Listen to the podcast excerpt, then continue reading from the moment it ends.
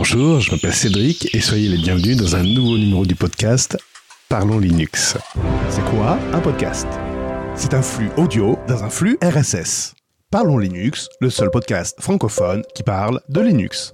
Et ça y est, vous avez démarré sur une distribution Linux depuis un petit moment et vous aimeriez passer à la vitesse supérieure.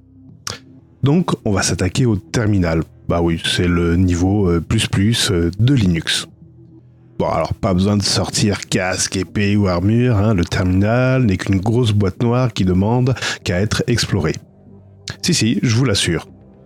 La preuve, le truc qui clignote à l'écran, le curseur, ne demande qu'à vous écouter.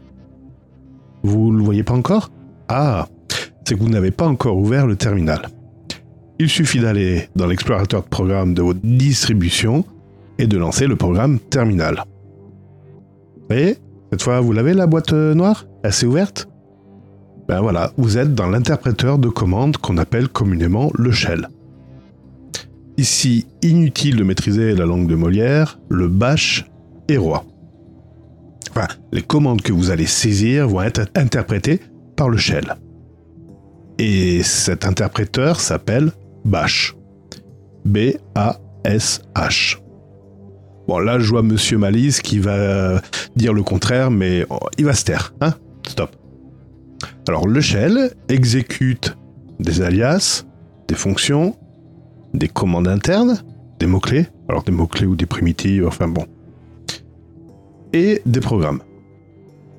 On verra ça plus tard. Mais en fait, Bash n'est qu'un shell parmi tant d'autres.